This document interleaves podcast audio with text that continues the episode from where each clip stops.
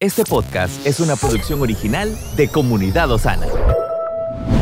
Nuestra guía, dirección y seguridad se encuentran en hacer su voluntad. Por eso nos entrenamos en adoración, intercesión y la palabra profética más segura. Bienvenidos al mensaje de hoy.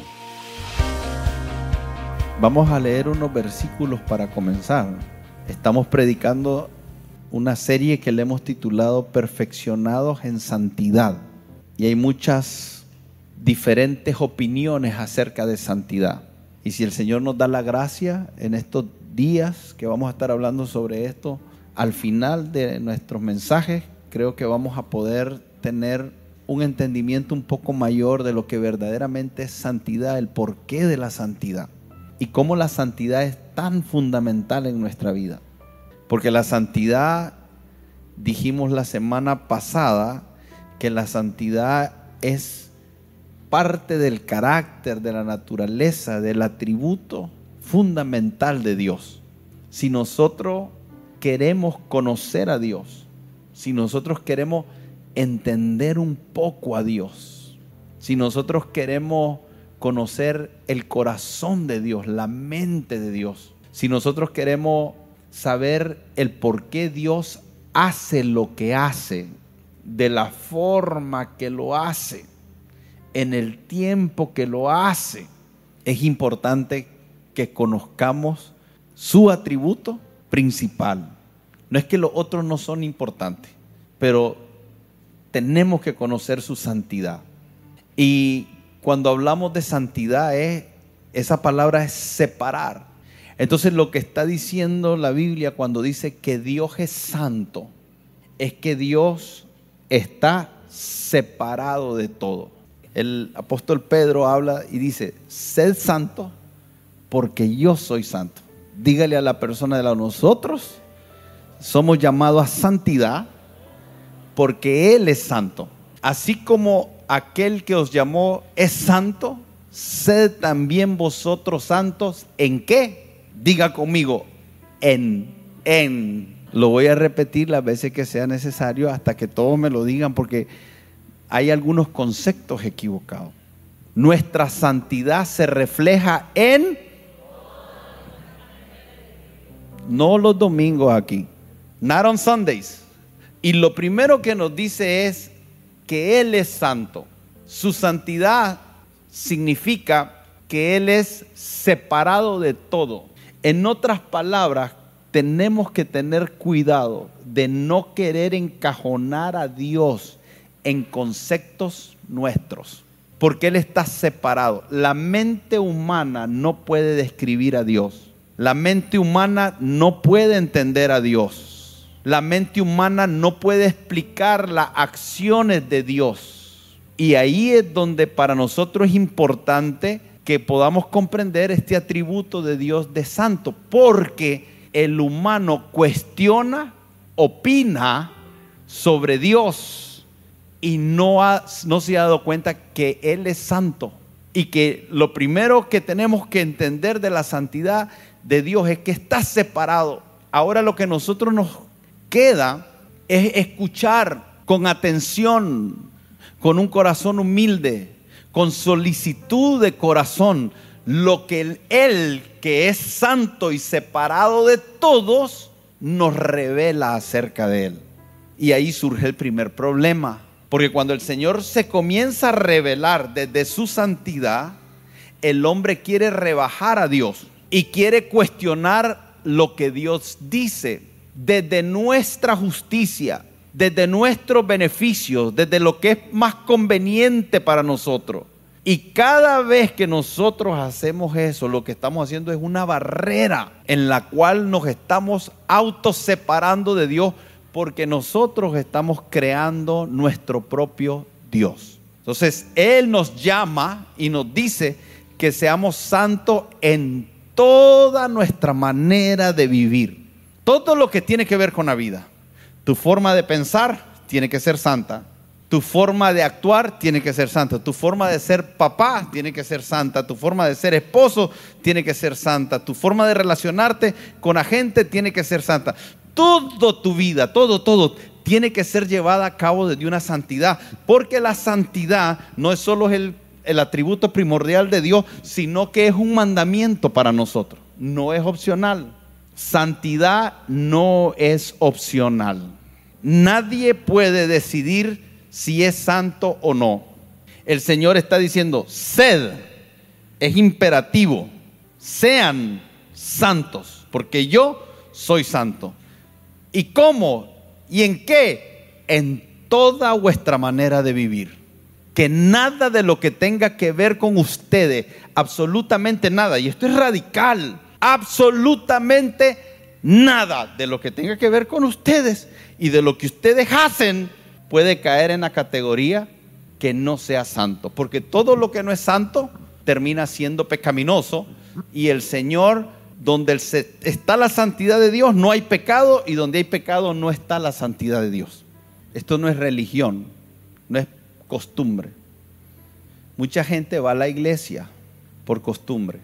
Y la Biblia dice que nos debemos de congregar como tenemos por costumbre, pero nos dice para qué.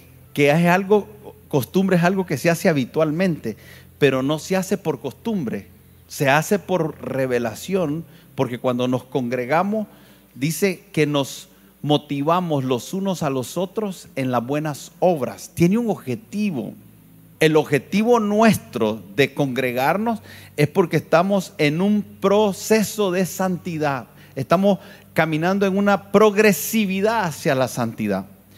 Segunda de Corintios capítulo 7, verso 1 dice, así que amados, puesto que tenemos tales promesas, limpiémonos. ¿De qué? De toda contaminación de carne y de espíritu, perfeccionando, ¿qué cosa?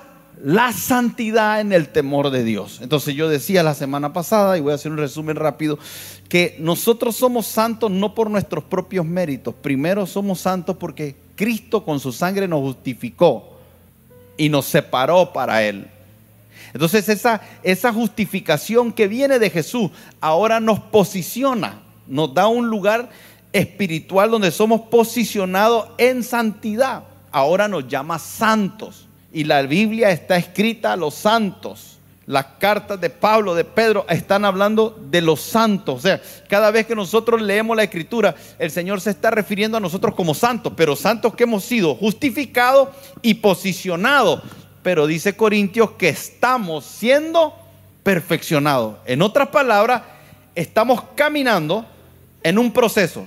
Él nos justificó, Él nos posicionó, pero ahora a usted y a mí nos corresponde tomar la responsabilidad de nuestro caminar en el Señor. Y la próxima semana, no esta, no hoy, les voy a hablar de que esa responsabilidad de caminar en ese perfeccionamiento de santidad nos corresponde a nosotros tomarla, pero también es importante que entendamos que esa santificación no la podemos lograr en nuestras propias fuerzas y por eso necesitamos al Espíritu Santo que nos santifique. El desbalance o la falta de exactitud es creer que somos nosotros los que en nuestra fuerza vamos a ser santos. Y la otra parte es creer que no vamos a hacer nada y que el Espíritu Santo va a hacer en la obra y nos va a perfeccionar, lo cual es equivocado. Entonces nosotros colaboramos en nuestra santidad y ahí comienzan los problemas por falta de entendimiento. Entonces todos nosotros estamos aquí y todos, sin excepción, usted y yo, vamos en una dirección de perfeccionamiento en santidad o otros pudieran, por el contrario, estar caminando en una dirección de perfeccionar, de madurar, de progresar en santidad y retrocediendo en su vida. Cuando Lot y Abraham se separaron, ocurrió algo muy interesante. Se separaron porque había discusión entre sus pastores, estaban teniendo problemas los había prosperado tanto el Señor que ya habían discusiones. Y entonces Lot le dijo, mira, para que no haya desaveniencia entre tú y yo, escoge a dónde quieres ir. Escoge el lugar que a ti te parezca mejor. Y Lot miró y miró hacia Sodoma y Gomorra, que eran praderas verdosas, lindas, buenas para cultivar, y lo atrajo eso. Y Abraham entendió diferente. Abraham entendió que Dios lo había llamado lo había separado y que si él prosperaba no tenía que ver con la tierra ni con la gente, tenía que ver con la bendición que Dios había soltado sobre él. Su confianza estaba en la bendición. Lot creía que tenía que ver con la tierra y, y él se creyó inteligente y dijo, hey, voy por la tierra. Y se fue por la tierra y Abraham se fue al otro lado. Pero sucedió algo con Lot.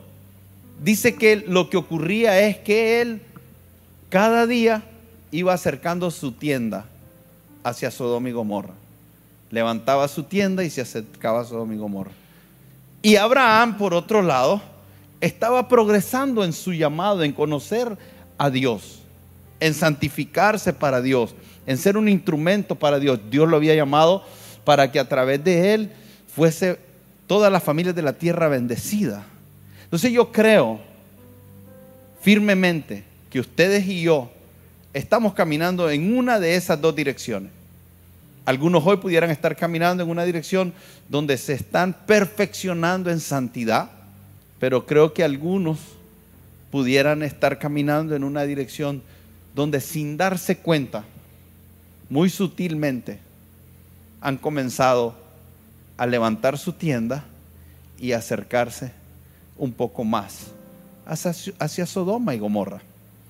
Es interesante que la bendición de prosperidad que estaba sobre Lot lo llevó a descuidar su visión espiritual. Pareciera ser que cuando estamos más firmes, más sólidos, más estables, tendemos a descuidarnos, bajar la guardia, perder la visión. Entonces necesitamos saber hacia dónde estamos siendo perfeccionados.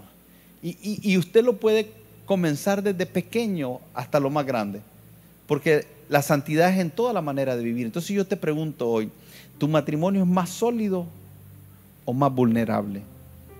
¿Está más firme o está en mayor peligro?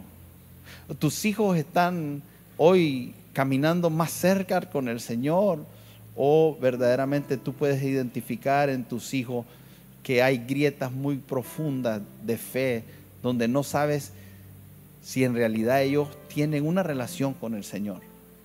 Y puedes comenzar a analizar todas las cosas. Si eres un hombre de negocio, tu negocio está entrando en transacciones que no deben de darse o, o cada día estás tratando de hacer las cosas con mayor rectitud. Igual la iglesia. ¿Hacia dónde va la iglesia? La iglesia hoy estamos madurando en santidad, estamos creciendo en santidad o estamos bajando la guardia. Todos vamos en una dirección. Y eso es peligroso. Y es bueno que usted evalúe dónde usted está. Usted está en un camino hacia la perfección en santidad. Porque hay algunos que están en la iglesia y no van para ningún lado. No están pensando, no están analizando, no están siendo intencionales, no están conscientemente permitiendo que el Espíritu Santo haga esa perfección. Se volvieron oidores, no hacedores y no nos podemos dar ese lujo. Porque aunque no vamos a ser perfectos, sin tacha, sí el Señor espera que nosotros vayamos progresando en la medida que Él va trabajando con nosotros. Y hay algunas cosas que se me piden a mí hoy que tal vez no se te piden a ti, pero que a ti se te están pidiendo algunas cosas que no se le están pidiendo a ella, pero que a ella le están pidiendo algunas cosas que no le están pidiendo a Él pero que al final cada uno es responsable con aquellas cosas que el Señor nos está pidiendo. Por eso es que este camino no es un camino igual, es un camino individual, personal, pero progresivo. Hay algunos que se les está pidiendo que dejen algunas cosas ya, pero hay otras que en el proceso las van a ir logrando superar.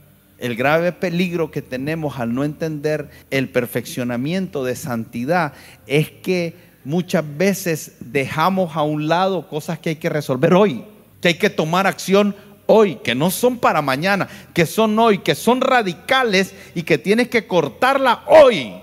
Pero que ahí surgió otro problema, porque utilicé la palabra radical. Y la palabra radical la gente le tiene temor la gente le tiene como cierto celo a ser radical. Entonces en la iglesia hemos utilizado la palabra radical como algo negativo. Y mire la forma en que lo expresamos y nos levantamos nuestros propios conceptos. Una cosa que estoy hoy en día que se me metió y no me la puedo quitar es que me dediqué tanto a buscar las definiciones de las palabras que ahora cuando alguien me habla y usa una palabra con un concepto equivocado, una definición equivocada, inmediatamente me genera como un debate, decir, no, no, pero espere, ¿usted qué está diciendo? Porque cuando alguien te dice algo y tiene una definición equivocada de ese algo, ya eso que te dijo no tiene la connotación que debería de tener y te puede llevar a la conclusión equivocada. Los conceptos son importantes, las definiciones son importantes. Y entonces hoy me veo en una situación donde parecería que soy polémico, pero en realidad lo que he hecho es mejorar mi lenguaje. Y al mejorar mi lenguaje queda expuesto aquellas palabras que personas la usan y la usan de manera incorrecta. Entonces cuando me están diciendo lo que me están diciendo y yo tengo el concepto correcto y lo están expresando desde la manera incorrecta, eso genera confusión, desacuerdo, división y en todo lugar donde hay desacuerdo, donde hay división y hay caos, está el enemigo. Entonces hoy en la iglesia el hablar de ser radical se dice como algo negativo. Es que, y escuche las expresiones, es que es radical. No está diciendo, diferente sería, escuche, alguien que dice, es que es radical, o alguien que dice, el tipo es radical. Puede ver la diferencia, porque las palabras llevan un espíritu, llevan un entendimiento. Las palabras no son inocentes. La escritura dice que tienen poder de vida y muerte. Entonces, cómo usted se expresa está creando algo en usted. E incluso dice la escritura que a como es el hombre en su pensamiento, así es. Entonces, si usted llama de manera negativa cosas que no son negativas, usted está creándose un concepto de que es algo negativo y por ser negativo usted no va a ver el beneficio y la bendición. Y usted se está haciendo daño a usted mismo. Cuando usted llama radicalismo a cosas que son parte de nuestra vida, que Dios espera, y lo pone en ese nivel de radical, primero está diciendo que es difícil de alcanzar, que es imposible de alcanzar, que estamos poniendo una vara muy alta y entonces comenzamos a crear toda una estructura mental peligrosa. Y ahí es donde la iglesia tenemos dos extremos cuando se habla de santidad. Eh, un extremo es esa, esa percepción de radical, de fanático, que el término que utilizamos es legalismo. Pero por otro lado, el otro extremo es el libertinaje. Entonces usted va a ver en el internet un debate entre denominaciones, congregaciones, pastores, movimientos de cristianos. Unos posicionados desde esta plataforma, desde su entendimiento, donde consideran que aquellos tienen una práctica, una actitud legalista, son fanáticos religiosos. Ahora, yo puedo entender esto fuera de la iglesia, lo que me preocupa es dentro de la iglesia. Me preocupa que nosotros los pastores no tengamos la habilidad de entender esa actitud, porque no tenemos nuestra teología correctamente. Entonces comenzamos a llamar desde el libertinaje, comenzamos a llamar legalismo. Y comenzamos desde el legalismo a llamar a aquellos libertinaje. Entonces vamos a tener la definición del legalismo. La, definición del legalismo dice que este es un término utilizado por nosotros los cristianos evangélicos. Y este término describe una posición doctrinal, o sea, una enseñanza y esa enseñanza enfatiza, hace un énfasis en un sistema de reglas y reglamentos para alcanzar tanto la salvación como el crecimiento espiritual. Entonces, mire, si yo voy a hablar de santidad y soy un legalista, yo voy a enseñar desde una doctrina de reglamentos y voy a ponerle un énfasis a los reglamentos Voy a ponerle un énfasis a la ley. Y voy a entrar ahí. Y sin darme cuenta, entendiendo, entendiendo que los mandamientos son correctos, pero es el desbalance. El problema no es que enseñen los mandamientos. El problema no es que enseñen los requisitos, los valores, los principios. El problema es que se elevó a un nivel que ya no es correcto porque ahora entramos a ponerle cargas pesadas a la gente y comenzamos a darle al crecimiento espiritual una dimensión donde pareciera que tiene que ver con cosas que en realidad no son. Entonces hacemos un énfasis en el vestir, hacemos un énfasis en lo externo, Hacemos un énfasis en congregarse. Tienen que congregarse todos los días, porque la iglesia primitiva se congregaba todos los días, los lunes, los martes, los miércoles, los jueves, los viernes, y tienen que estar, porque si usted no está fuera de orden, usted está en el mundo. Y, y cuando mirás, están enseñando una serie de cosas que están cargadas de una visión, de un liderazgo, que está enseñando de una manera que está haciéndole creer a la gente que tiene que ver con el hacer, el hacer, el hacer, el hacer, el hacer, el hacer, el hacer. Y el que no hace está mal. Pero después tenemos otro que está viendo eso y, habla mal de los legalistas y entonces comienza a decir, tú puedes hacer cualquier cosa, porque Dios es, Dios es, mire que se la saben, Dios es amor. ¿Y cómo Él es amor?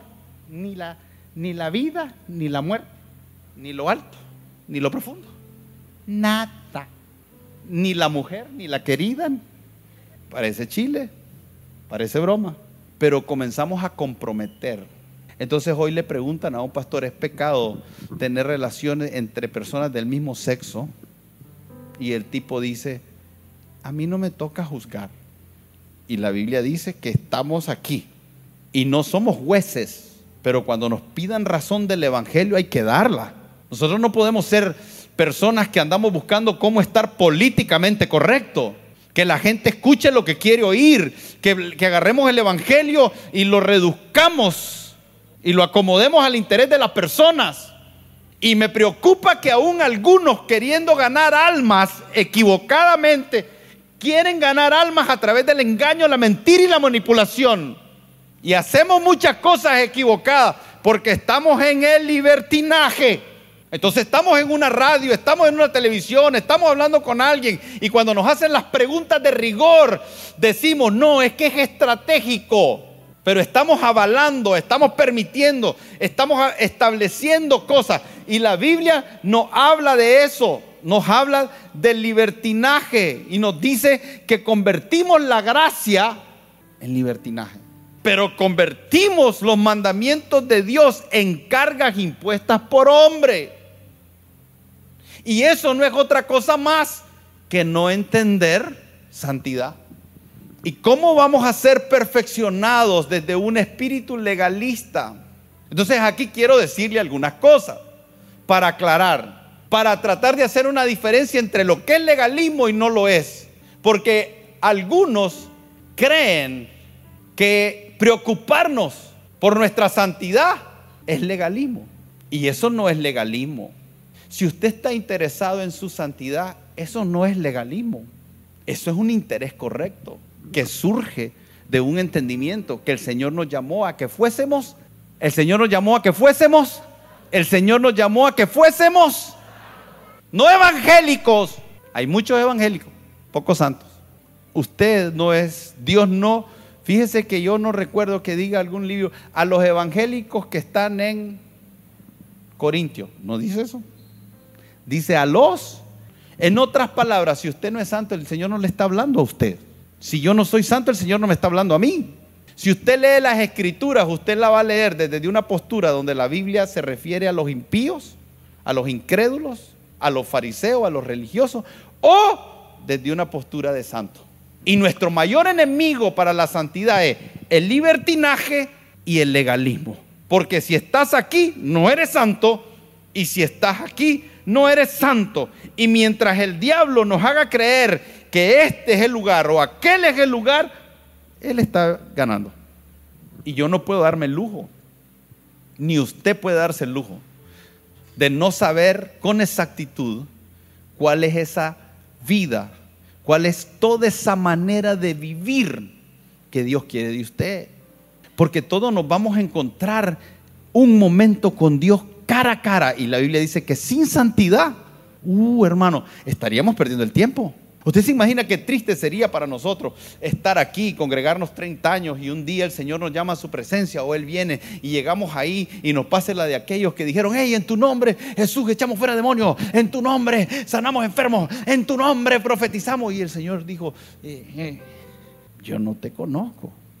Estas son cosas que no nos gusta escuchar, pero el que te rehúsa darte esta información, no le interesas aquel hombre que tiene un llamado a predicar la palabra y no te dice estas cosas y te retiene estas cosas de trascendencia eterna, estará interesado en muchas otras cosas, pero no necesariamente en tu salvación y tu eternidad.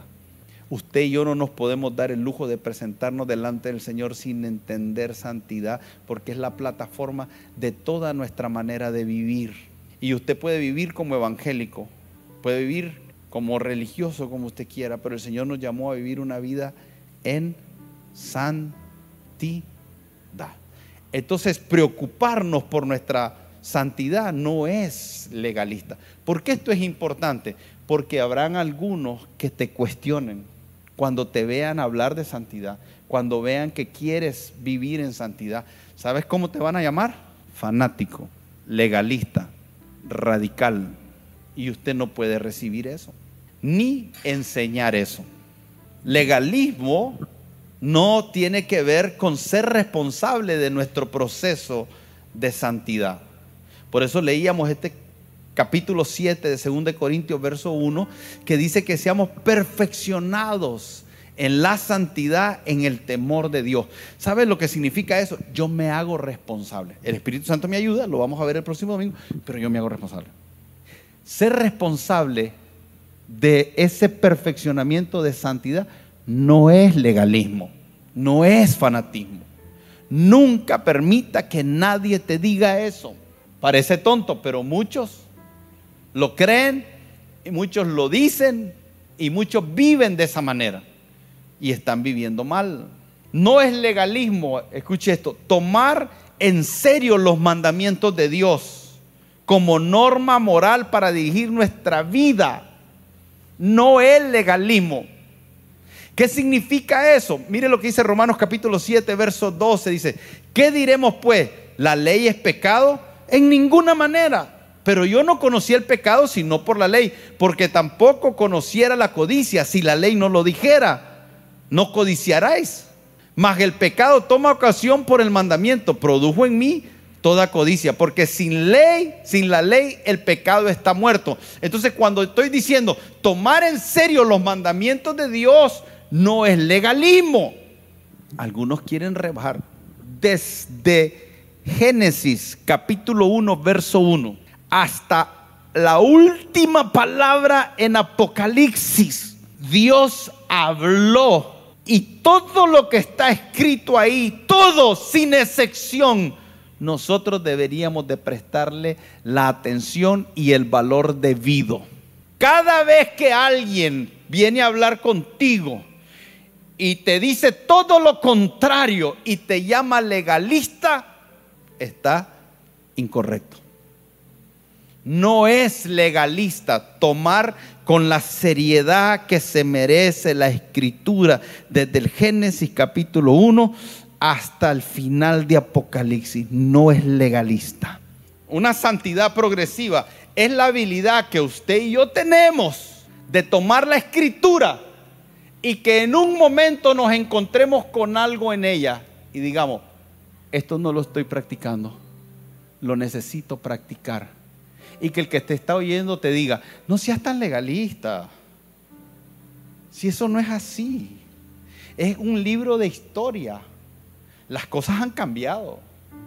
Hoy está más moderno todo. Además que no somos perfectos. Somos débiles. Y te, dicen versículos, hasta que Cristo venga ahí vamos a ser perfectos. Pero mientras tanto, Dios conoce mi corazón. Todo esto es un razonamiento que y que pasa por la mente de nosotros. Y es un pensamiento satánico, errado, equivocado.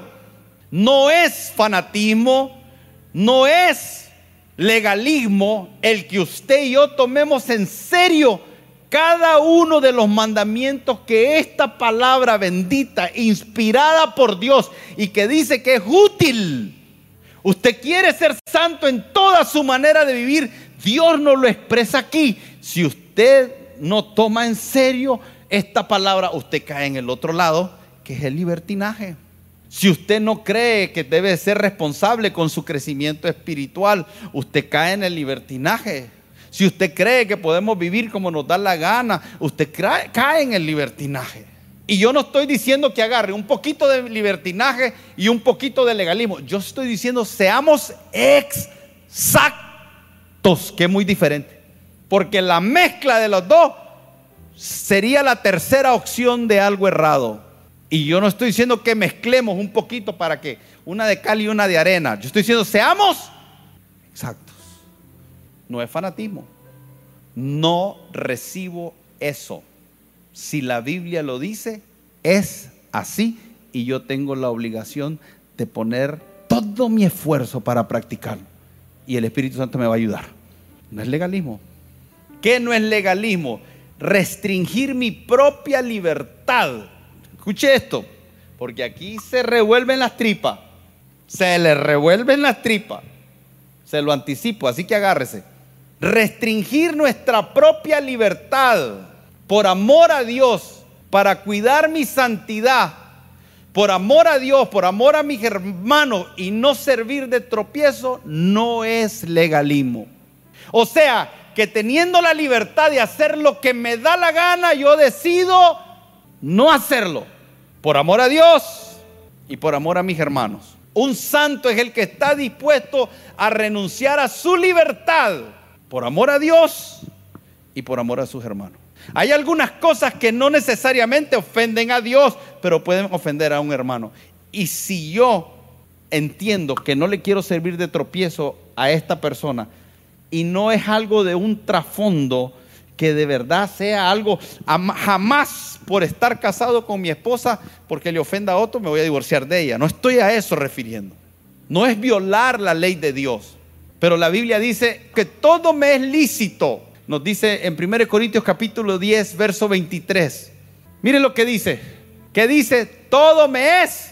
O sea, está diciendo, todo me es permitido. Y hay toda una serie de eventos que están ocurriendo en el contexto aquí eh, que no lo voy a explicar por razones de tiempo, pero hay todo un contexto que está ocurriendo. Y entonces Pablo dice, hey, todo me es lícito, todo me es permitido, pudiera hacerlo. Una vez un legalista, un legalista habló conmigo allá como en el 2004. Entonces yo andaba el pelo un poquito largo. Ni tan largo, era hasta como por aquí. Yo me acuerdo que me estaba hablando y, y, criticando, ¿verdad? Porque mi esposa andaba de pantalón y no sé qué. Y entonces están en estos rollos y de repente me dice, ¿y usted que dice que es siervo de Dios y el pelo largo. Entonces lo quedé viendo y le dije, hermano, mañana me lo corto, si eso te hace feliz. Y parece tonto, parece tonto. Yo no estoy diciendo que me lo tenía que cortar. Solo que le voy a decir una cosa, el que está muerto, el que está muerto, lo que pasa es que hay muchos vivitos. Hay gente que me dice, pastor, el tatuaje es malo. Yo le digo, este, ¿por qué? ¿Para qué lo querés? Es que quiero, me gusta. Y, y lo peor es que lo espiritualizamos. Es que quiero ponerme a Jesús. Todos los tatuajes tienen una motivación y le aseguro que no es Jesús. Además, ¿ustedes creen que Jesús le va a decir, hijo, quiero que me demuestres tu amor, ponte un tatuaje mío en tu pecho? Ustedes ven a Jesús pidiéndole un tatuaje a alguien. Ahora, si usted se lo pone, no voy a entrar en que es pecado y se va a ir al infierno. Pero lo que te estoy diciendo es que lo más esencial, hay veces nos ponemos a discutir desde el libertinaje y desde el legalismo y en realidad no estamos entendiendo que no se trata del tatuaje, se trata de si está vivo o está muerto. La gente está discutiendo desde que si están vivos o están muertos. Porque si estuvieran muertos, el muerto no está peleando por tatuarse. Ni por si el pelo lo anda largo o lo anda corto. Y entonces hay púlpitos que están peleando porque los se suben en el púlpito con tatuajes y todo el alboroto. Y, y somos una iglesia moderna. Y vienen los chavalos y se les llena. Pero, ¿qué está pasando ahí? No es el pelo, no es, es lo que está pasando detrás. Hay mucha gente muy viva. Y después están los otros, ¿no? Que se ponen desde aquí una sábana negra hasta abajo que no se le mire nada. Porque eso es santidad, esa es santidad. Solo los ojos. Y la santidad no es lo externo, es lo interno, pero se refleja también el nivel de separación que tengas para Dios en lo externo. Porque es separación. Y la separación es muerte. Usted sabe que la palabra muerte significa separación también. Entonces el pecado produce separación. ¿De quién? De Dios. Y la santidad produce separación. ¿De quién? Del mundo. Entonces si usted está separado o de Dios o del mundo, esa es santidad. ¿Usted está santificado para Satanás o está santificado para Dios? ¿Usted está santificado para el mundo o está santificado para Dios? Pero usted está santificado para alguien. Lo único es que no lo sabemos. Si tomamos la palabra santidad estrictamente desde lo que significa, que es separación. Dice que seamos santos en toda nuestra manera de vivir. Pero si mi manera de vestir no está acorde con la santidad de Dios, entonces yo me estoy separando aún en mi forma de vestir para el mundo. Pero la gente discute, la gente pelea, entran en legalismo y entran en libertinaje, pero lo peleamos sin entendimiento. ¿Por qué? ¿Por qué? ¿Por qué me voy a poner a discutir cómo me visto? Si, si esto me lo tengo que cambiar, me lo cambio. Si le va a servir de tropiezo. Por eso es que le dije, la restricción de la libertad es por amor a Dios y a nuestros hermanos. O sea, Pablo está diciendo, yo pudiera comer de todo lo que yo quiera, pero por amor a vosotros, para no servirle de tropiezo. Hermanos, hay algunos de ustedes que el Señor está esperando que no le sirva de tropiezo a la gente. Algunos otros están en diferentes etapas, porque la santidad es progresiva y se perfecciona, pero Dios trabaja con varias gente. Esto es como entrar a primer grado. Todos nos convertimos y si nos convirtiéramos a la misma vez, nuestra santidad es progresiva, eso en toda nuestra manera de vivir. O sea, tu manera de vivir tiene que ser santa, mi manera de vivir tiene que ser santa, tu manera de vivir tiene que ser santa, tu manera de vivir tiene que ser santa, tu manera de vivir tiene que ser santa. En lo que sea, si vos sos mujer de negocio, si vos sos una ama de casa, si vos sos una niña de papi que le pagan todo, cualquier parecido es mera coincidencia. Si vos sos un hombre que labora en la calle y si yo soy un pastor, la misma santidad que se te pide a vos, se te pide a vos, se te pide a vos y se te pide a vos y se me pide a mí. Pero algunos de ustedes creen que mi santidad tiene que ser superior a la de ustedes porque yo soy pastor. ¿Quién les dijo semejante cosa? Es que él es pastor. Se trae en la religión, es que ore usted porque usted está más cerca de Dios. Bueno, eso tiene algo de verdad, porque si usted no está viviendo en santidad, está lejito. Y lo peor es que lo sabe. ¿Qué va a hacer? Va a seguir buscando a alguien. Sigue en el antiguo pacto que solo el sumo sacerdote se podía meter al lugar santísimo. Y usted se queda afuera pidiéndole a alguien más que entre cuando el Señor abrió un vivo y amplio camino para que todos podamos entrar en él.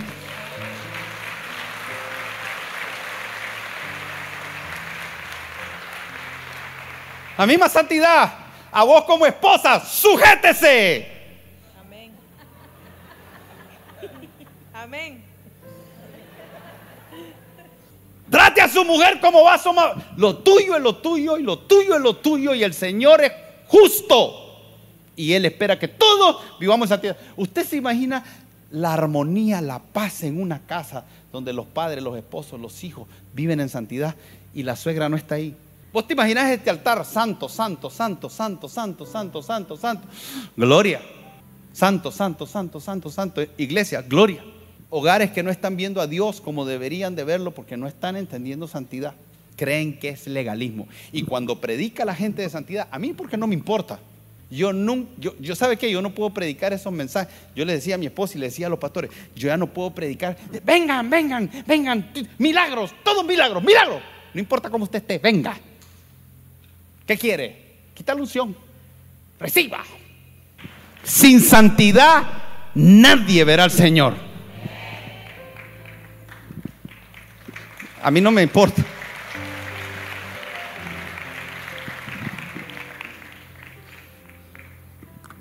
Estamos en este proceso. Estamos en este proceso de ser perfeccionados en santidad. Si usted está en otro proceso, yo no sé en qué secta usted está, en qué religión Bahá'í, Hare Krishna, no sé qué está. Yoga, Aster Yoga, before yoga. Pero en esto es lo que estamos nosotros. Y vamos a ver la fea si no lo entendemos. Porque queremos torcerle la mano al Dios que es santo y que espera que usted y yo seamos en toda nuestra manera de vivir. Y si se enoja, no se enoje conmigo, enójese con él. Donde quieras que estés, estás separado para el mundo. Y si estás separado para el mundo, vas para atrás. Y la paga es muerte, pero si estás preparándose, separándose para el Señor, perfeccionado, todos vamos avanzando poquito a poco, tal vez algunos más lentos, algunos titubeamos, un pasito para adelante, María, un pasito para atrás. Un, dos, tres.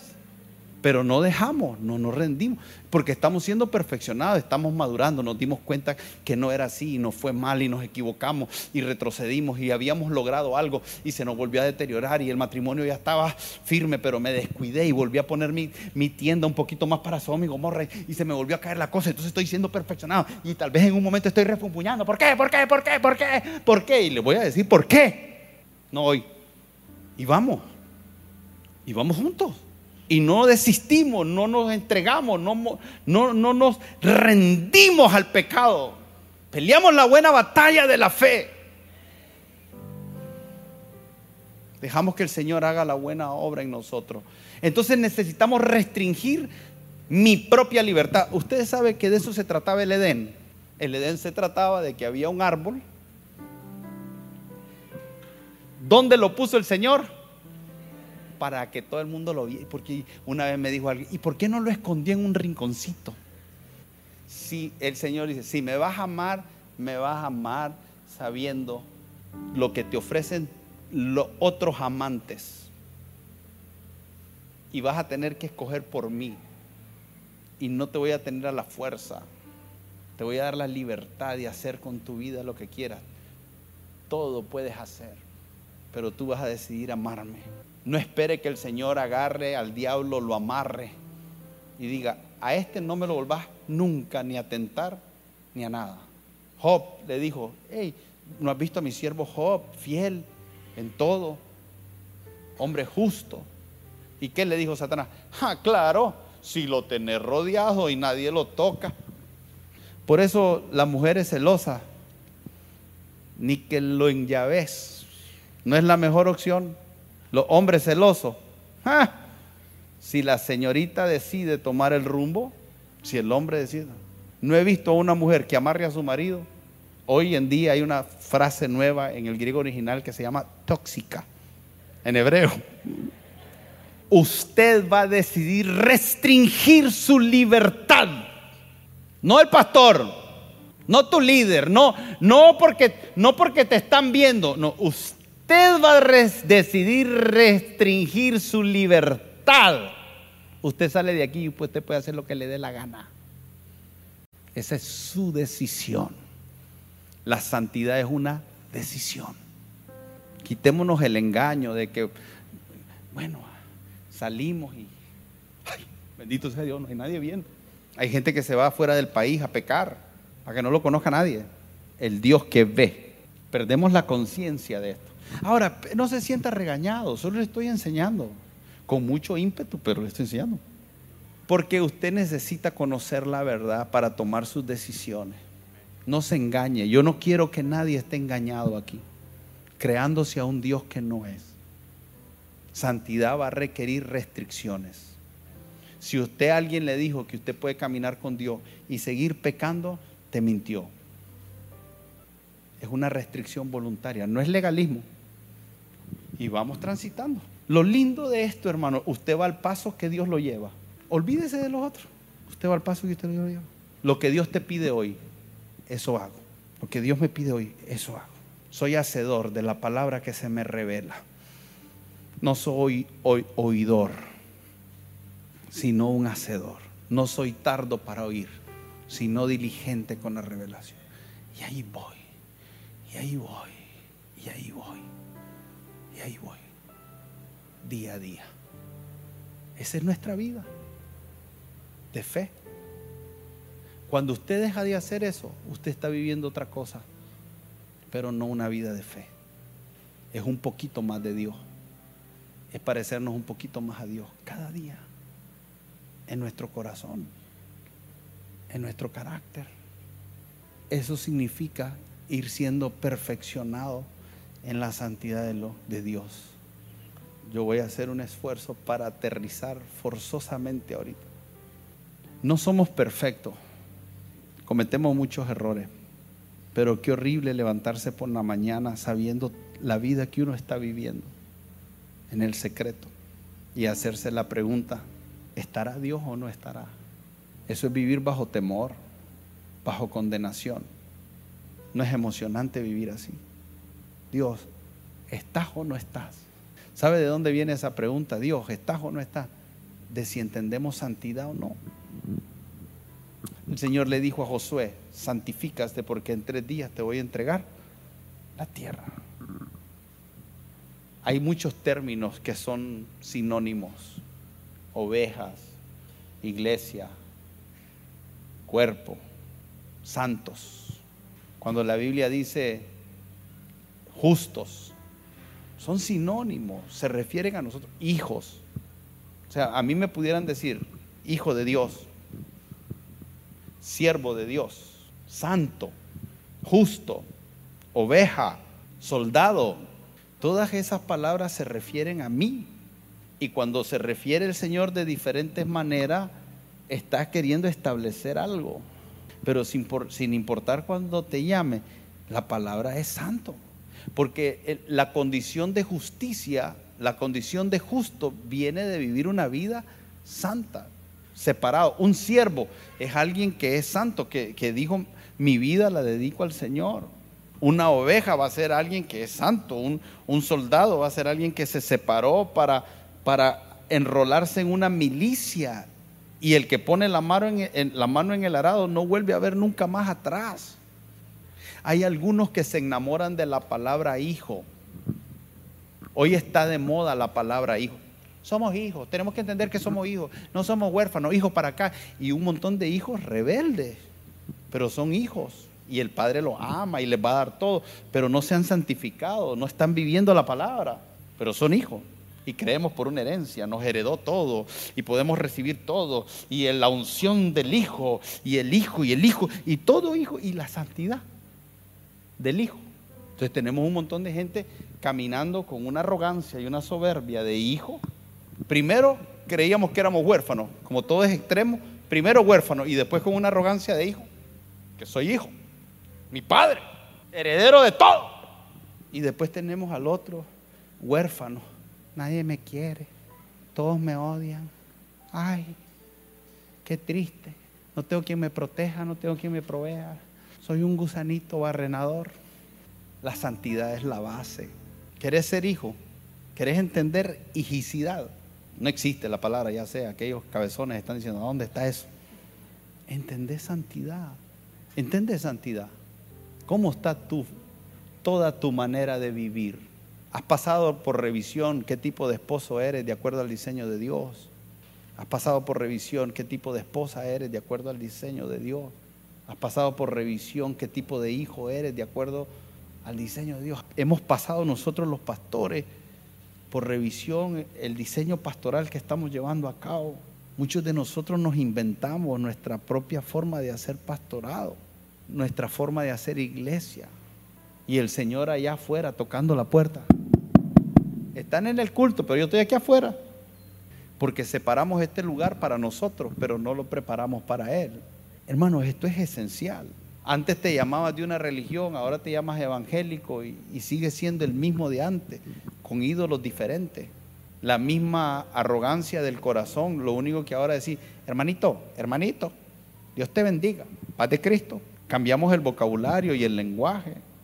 Hablamos bien. Un día de esto le oraba al Señor y le decía, Señor, yo no quiero hablar bien y estar mal en el corazón. Eso nos puede pasar a nosotros los predicadores. Conocemos la palabra y predicamos lo que es correcto y podemos estar podridos por dentro. Decía, Señor, no quiero engañarme, porque estoy aprendiendo a tener opiniones desde las escrituras, pero realmente creo eso y vivo eso.